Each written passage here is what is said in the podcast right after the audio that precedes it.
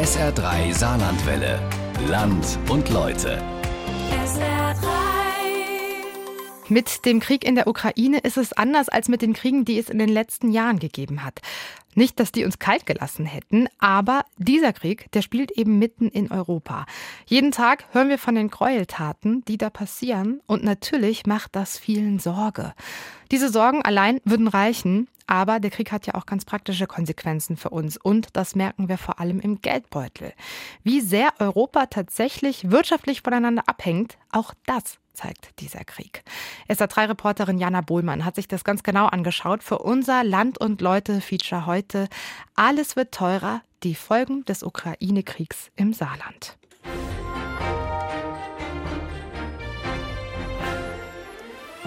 Der aktuelle Bericht, guten Abend. Die Männer kämpfen in der Heimat, Frauen und Kinder fliehen zu Hunderttausenden aus der Ukraine, auch ins Saarland. Speiseöl und Mehl, beides ist gerade knapp. Das merken wir, wenn wir im Supermarkt die oft leeren Regale Der Krieg in der Ukraine hat Auswirkungen auf die ganze Welt. Wir merken das auch schon an den Tankstellen.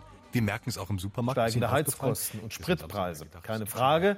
Ja, das ist ein Problem, vor allem für Menschen, die nicht so viel Geld zur Verfügung haben. Also man merkt es natürlich beim Lebensmitteleinkauf und auch beim Tanken ist es mir unangenehm aufgefallen. Als ich zur Tankstelle bin und tanken wollte, und da habe ich gemerkt, was für ein Ausmaß dieser Krieg in der Ukraine hat. Wir bauen gerade und äh, da kommt ja viel Zeug auch aus der Ukraine und Russland, Holz und Stahl.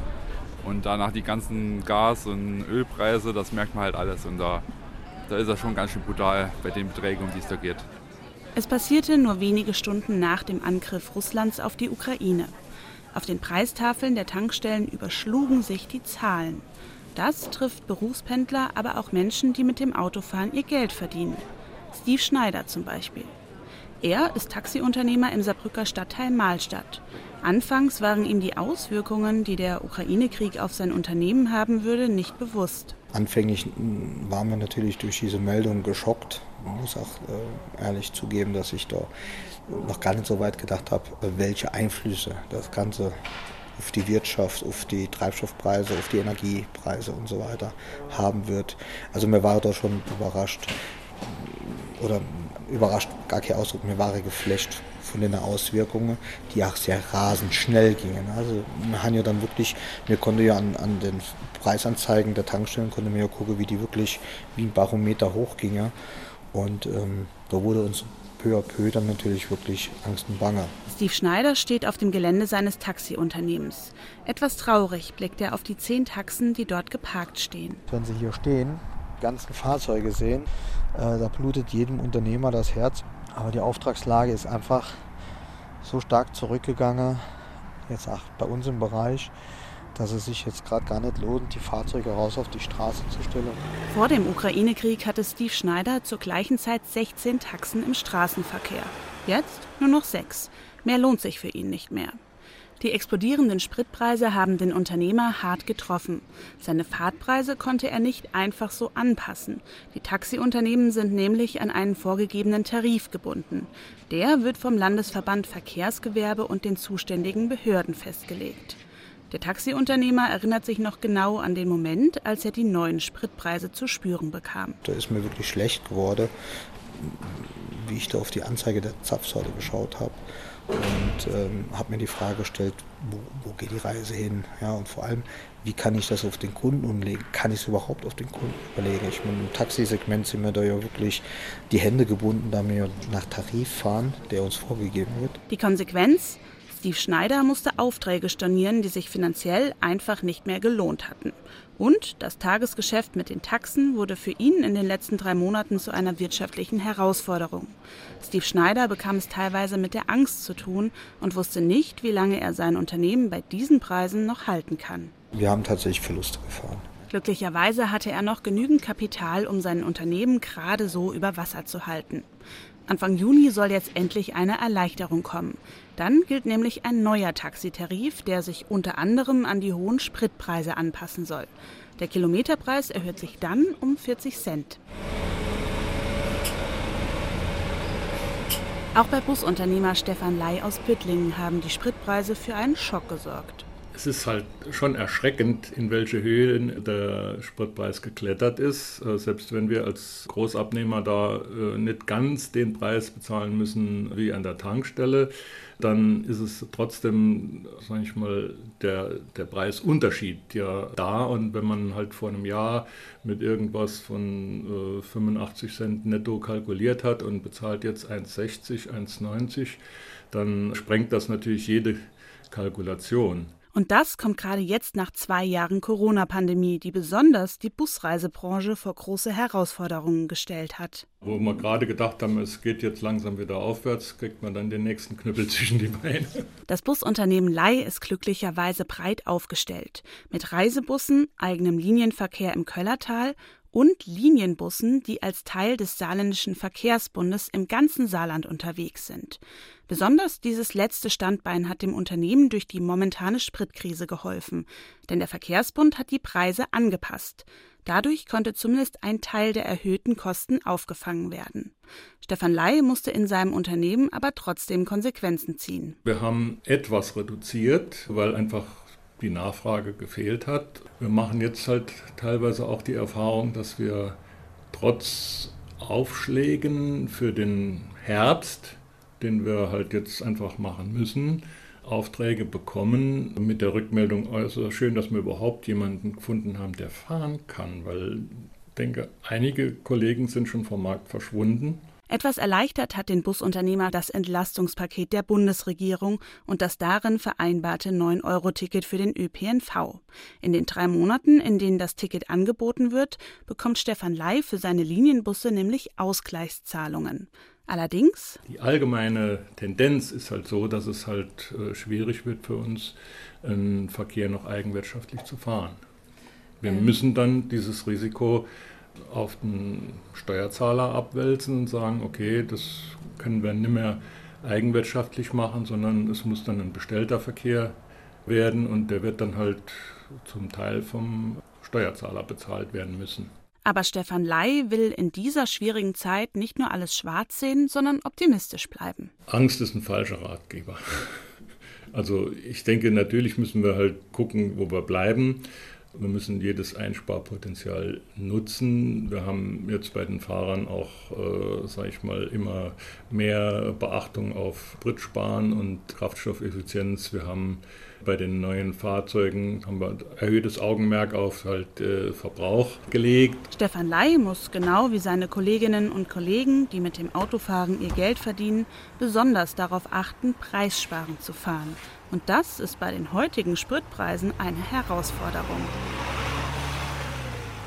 Dass die Preise seit Beginn des Ukraine-Krieges stark gestiegen sind, hat gleich mehrere Gründe, erklärt Carsten Mayer, der bei der Industrie- und Handelskammer des Saarlandes für den Bereich Wirtschaftspolitik und Unternehmensförderung zuständig ist. Hintergrund der steigenden Energiepreise ist zum einen die wieder gestiegene Nachfrage nach der Corona-Zeit gewesen. Das heißt, die Produktion in der Industrie, sie ist wieder angelaufen. Industrie und Gewerbe haben also eine größere Energienachfrage. Zum anderen ist eine politische Komponente in den steigenden Energiepreisen eingepreist durch das Brennstoffemissionshandelsgesetz wird die Tonne CO2 jedes Jahr stärker bepreist. Und das Dritte, das ist der Ukraine-Krieg, der jetzt dazu geführt hat, dass insbesondere der Rohölpreis und der Erdgaspreis nochmal erheblich gestiegen sind. Hallo.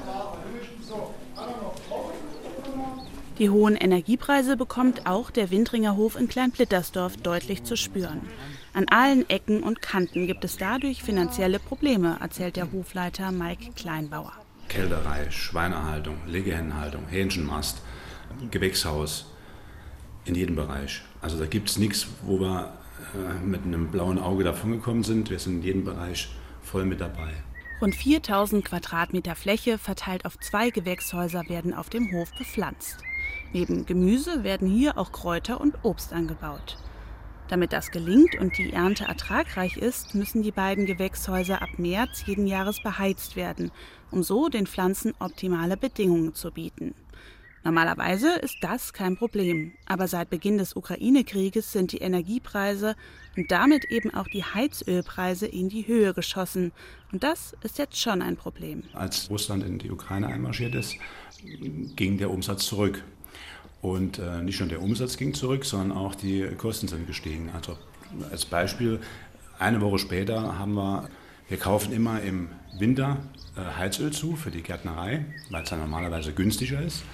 Und da haben wir mal locker 20.000 bis 25.000 Euro mehr ausgegeben für die gleiche Menge, wie wir halt im Vorjahr ausgegeben haben. Russland ist der größte Öllieferant Deutschlands. Im vergangenen Jahr wurde fast ein Drittel des gesamten Öls aus Russland importiert.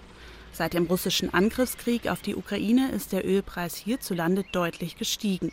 Und das aus mehreren Gründen. Zum einen ist die Nachfrage nach Heizöl jetzt im Frühjahr sowieso höher Viele Tanks sind nach den Wintermonaten leer und müssen aufgefüllt werden.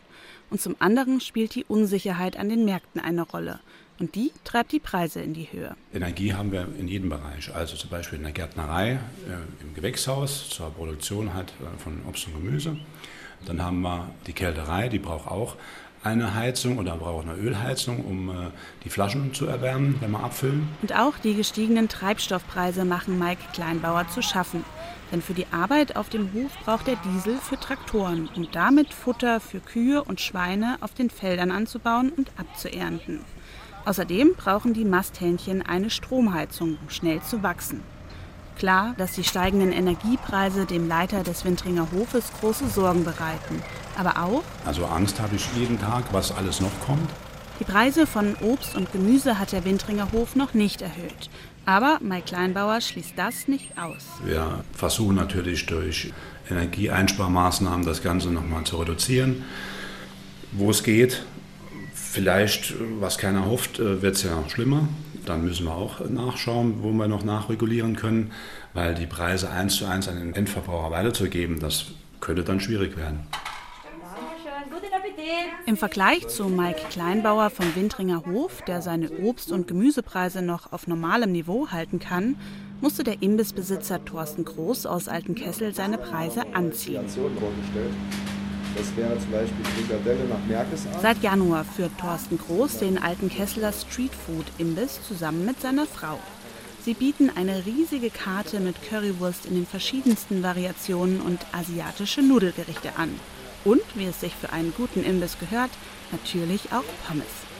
Aber da gibt es im Moment ein kleines Problem. Das Sonnenblumenöl, das zum Frittieren verwendet wird, ist knapp und teuer geworden. Es war alles ganz schnell vom Markt. Und, und wenn man noch welches gefunden hat, waren das schon mal erhebliche Preise. Wenn man bedenkt, eine 10 Liter Eimer mit, mit Öl hat vorher um die 16 bis 18 Euro gekostet. Und heute bekommt man das nur mehr unter 30 Euro zum Beispiel. Diese extreme Preissteigerung hat auch der Wirtschaftsexperte Carsten Mayer von der Industrie- und Handelskammer des Saarlandes beobachtet und erklärt. Der Krieg in der Ukraine hat dazu geführt, dass äh, insbesondere auch das Sonnenblumenöl sich verteuert hat. Die Ukraine ist ja einer der größten Produzenten von Sonnenblumenöl und es führt einfach dazu, dass bei einer gleichbleibenden Nachfrage und einer extremen Verknappung des Angebotes, das wir jetzt haben durch diese Kriegssituation, die Preise teilweise explodiert sind, so wie das beim Sonnenblumenöl der Fall ist. Noch brutzelt das Öl in der Fritteuse von Thorsten Groß. Er konnte sich nach langem Suchen einen Ölvorrat für knapp drei Wochen zulegen. Wie es danach weitergeht, weiß er aber nicht. Den Preis für seine Pommes musste er anheben.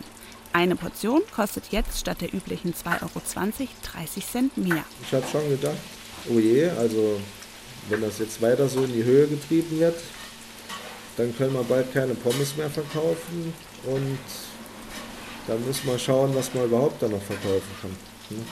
Aber Pommes ist so die Sache, das mag jeder, kommt jeder gerne und möchte immer gerne eine Portion Pommes dabei haben. Ungefähr zehn Kilometer weiter um die Ecke vom St. Johanna Markt in Saarbrücken hat die Wurstwirtschaft Kalinski mit einem ähnlichen Problem zu kämpfen. Das Unternehmen nutzt zwar Erdnussöl, spürt die Auswirkungen des Ukraine-Krieges aber trotzdem, erzählt einer der beiden Geschäftsführer Elias Klein.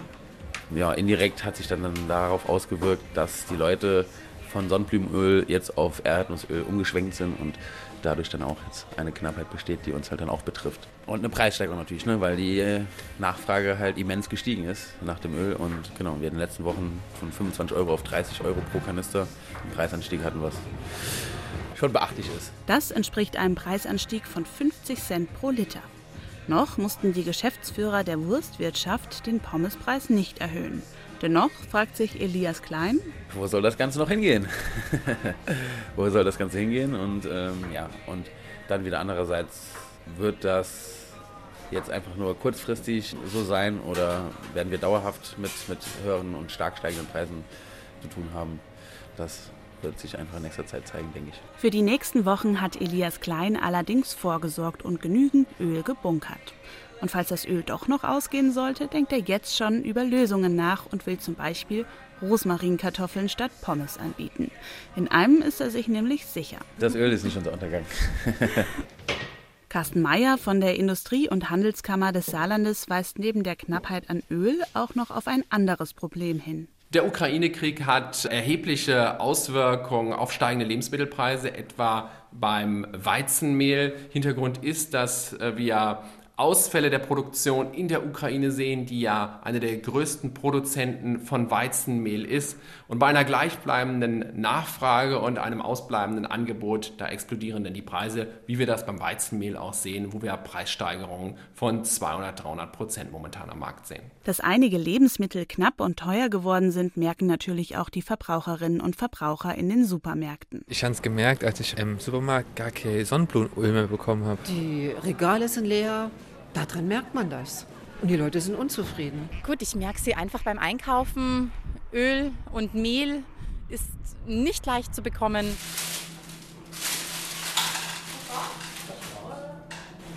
In der Aromabäckerei Anstatt in Assweiler ist Sonnenblumenöl zwar auch ein Thema, aber viel mehr noch die gestiegenen Mehlpreise. Die Bäckerei hat drei Filialen im Saarland, in Assweiler, Saarbrücken und in Hassel. Backstubenleiter Uwe Kohlund blickt der Preissteigerung beim Mehl mit Sorge entgegen. Also die Mehlpreise sind bis jetzt mehr wie ein Drittel gestiegen und sind noch lange nicht am Ende der Fahnenstange.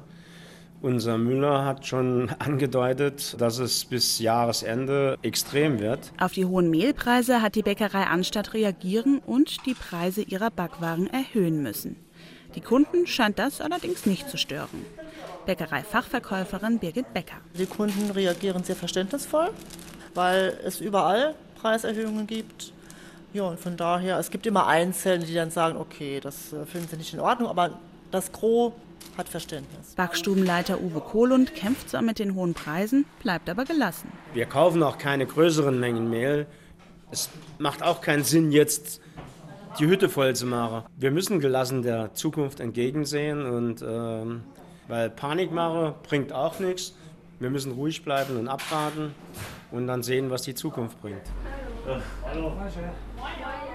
Auch die inhabergeführte Dorfbäckerei Ackermann in Gliesmengen-Bolchen merkt die Auswirkungen des Ukraine-Krieges am Mehlpreis. Eine derartige Steigerung haben die beiden Brüder, Albrecht und Reinhard Ackermann, aber noch nie erlebt. Es gab immer mal Steigerungen bei Getreide, Mehlpreisen 10, 20 Prozent, wenn mal eine schlechte Ernte war. Dann waren mal Mandeln waren mal extrem teuer, mal verdoppelt. Oder es war mal der Mohn oder der Kümmel war mal, hat sich der Preis verdoppelt, weil es Spekulationen, eine schlechte Ernte gab. Aber dass es so generell die Preise ansteigen, das haben wir noch nicht erlebt. Sagt Reinhard Ackermann. Mittlerweile führt er die Bäckerei mit seinem Bruder in der dritten Generation. Und auch die vierte Generation, der Schwiegersohn von Reinhard Ackermann, Steffen Weigel, ist schon im Unternehmen mit dabei. Zu dritt führen die Männer die Bäckerei. Noch mussten sie bei ihren Backwaren nicht aufschlagen. Steffen Weigel. Weil wir recht große Lagerbestände haben, konnten bisher die, die Preise noch stabil halten. Aber es wird jetzt in den nächsten ein, zwei, drei Wochen zwangsläufig dann der Zeitpunkt kommen, wo wir auch die Preise anpassen müssen. Und diese unvermeidbare Preissteigerung soll folgendermaßen aussehen. Es wird grob im Bereich 10 bis 20 Prozent sein, wobei es auch etwas von den Produkten abhängt. Ja. Wir versuchen da die Produkte wirklich des täglichen Bedarfs, äh, was jetzt Brötchen so angeht, halt möglichst moderat von den Preisen anzupassen. Und ja, also da ist auch von Seiten der Kunden bisher eigentlich Verständnis, wenn sich da was tun wird. Bei dem Gedanken daran, die Preise ihrer Brötchen, Kaffeestückchen und Kuchen zu erhöhen, wird den drei Bäckern ganz schön mulmig. Gerne würden sie das verhindern, aber das sei einfach nicht möglich. Man gibt immer sehr, sehr ungern irgendwelche Preissteigerungen bekannt oder an Kunden weiter und insofern muss man wirklich erstmal sehr, sehr tief durchatmen. Und was wir halt gemacht haben, dass wir halt wirklich auch mit unseren Kunden viele Gespräche geführt haben und ja, die im Endeffekt auch schon ein bisschen jetzt darauf äh, vorbereitet haben. Mehl und Sonnenblumenöl sind seit Beginn des Krieges knapp geworden. Von einer Versorgungskrise sind wir allerdings noch weit entfernt, gibt Marc Baumeister, Geschäftsführer der Gewerkschaft Nahrung Genuss Gaststätten, zu bedenken. Wir bekommen jetzt natürlich recht zeitnah schon berichtet und auch ganz massiv berichtet, dass es zwar noch keine richtige Versorgungskrise gibt, das heißt Mehl bekommt man noch, Lager sind noch voll, allerdings die Preise gehen massiv durch die Decke. Der Ukraine-Krieg hat hier im Saarland aber nicht nur Auswirkungen auf die Energie- und Lebensmittelpreise. Nach Angaben der UNO-Flüchtlingshilfe sind mittlerweile 5,4 Millionen Menschen aus der Ukraine in andere Länder geflohen. In Deutschland sind fast 400.000 und im Saarland etwas mehr als 6.000 geflüchtete Menschen registriert und untergekommen. Und mehr als 700 Schülerinnen und Schüler sind an saarländischen Schulen aufgenommen worden. Eine davon ist die Gemeinschaftsschule im Rasbachtal in Saarbrücken. Seit Beginn des Krieges in der Ukraine hat die Schule 28 Jugendliche aufgenommen, die aus ihrer Heimat flüchten mussten. Die Schüler wurden nach bestimmten Kriterien wie Alter und Bildungsstand auf die Klassen an der Schule verteilt. Ein weiteres Kriterium ist aber auch, wo gibt es vielleicht auch Strukturen, die ihnen helfen, sprich, wo haben wir russischsprachige Schüler, wo haben wir ukrainischsprachige Schüler. Wir haben zum Beispiel in der Klasse 8.4 einen Schüler, der selber aus der Ukraine stammt, der da auch ganz viel so als Vermittler und als äh, Hilfe tätig ist. Sagt der stellvertretende Schulleiter Michael Thomann. Eine Herausforderung für die Lehrkräfte ist definitiv die Sprache. Die ukrainischen Schüler sprechen nämlich noch kein oder nur sehr wenig Deutsch. Aber auch dafür wurde eine Lösung gefunden. Überwiegend haben wir auch die Erfahrung gemacht, dass die Kinder sehr, sehr leistungsstark und leistungswillig sind. Die sprechen äh, überwiegend wirklich sehr gut Englisch. Also das hilft natürlich, weil da keine so große Sprachbarriere da ist. Also die meisten unserer Lehrkräfte kriegen das auch noch hin, Englisch für den Hausgebrauch oder auch die Französischlehrer wie ich. Für die Lehrkräfte bedeutet das mehr Arbeit. Darüber will an der Gesamtschule aber keiner klagen, sagt der stellvertretende Schulleiter. Die Lehrerinnen und Lehrer wollen den ukrainischen Schülerinnen und Schülern helfen und den Start an der Schule so leicht wie möglich machen.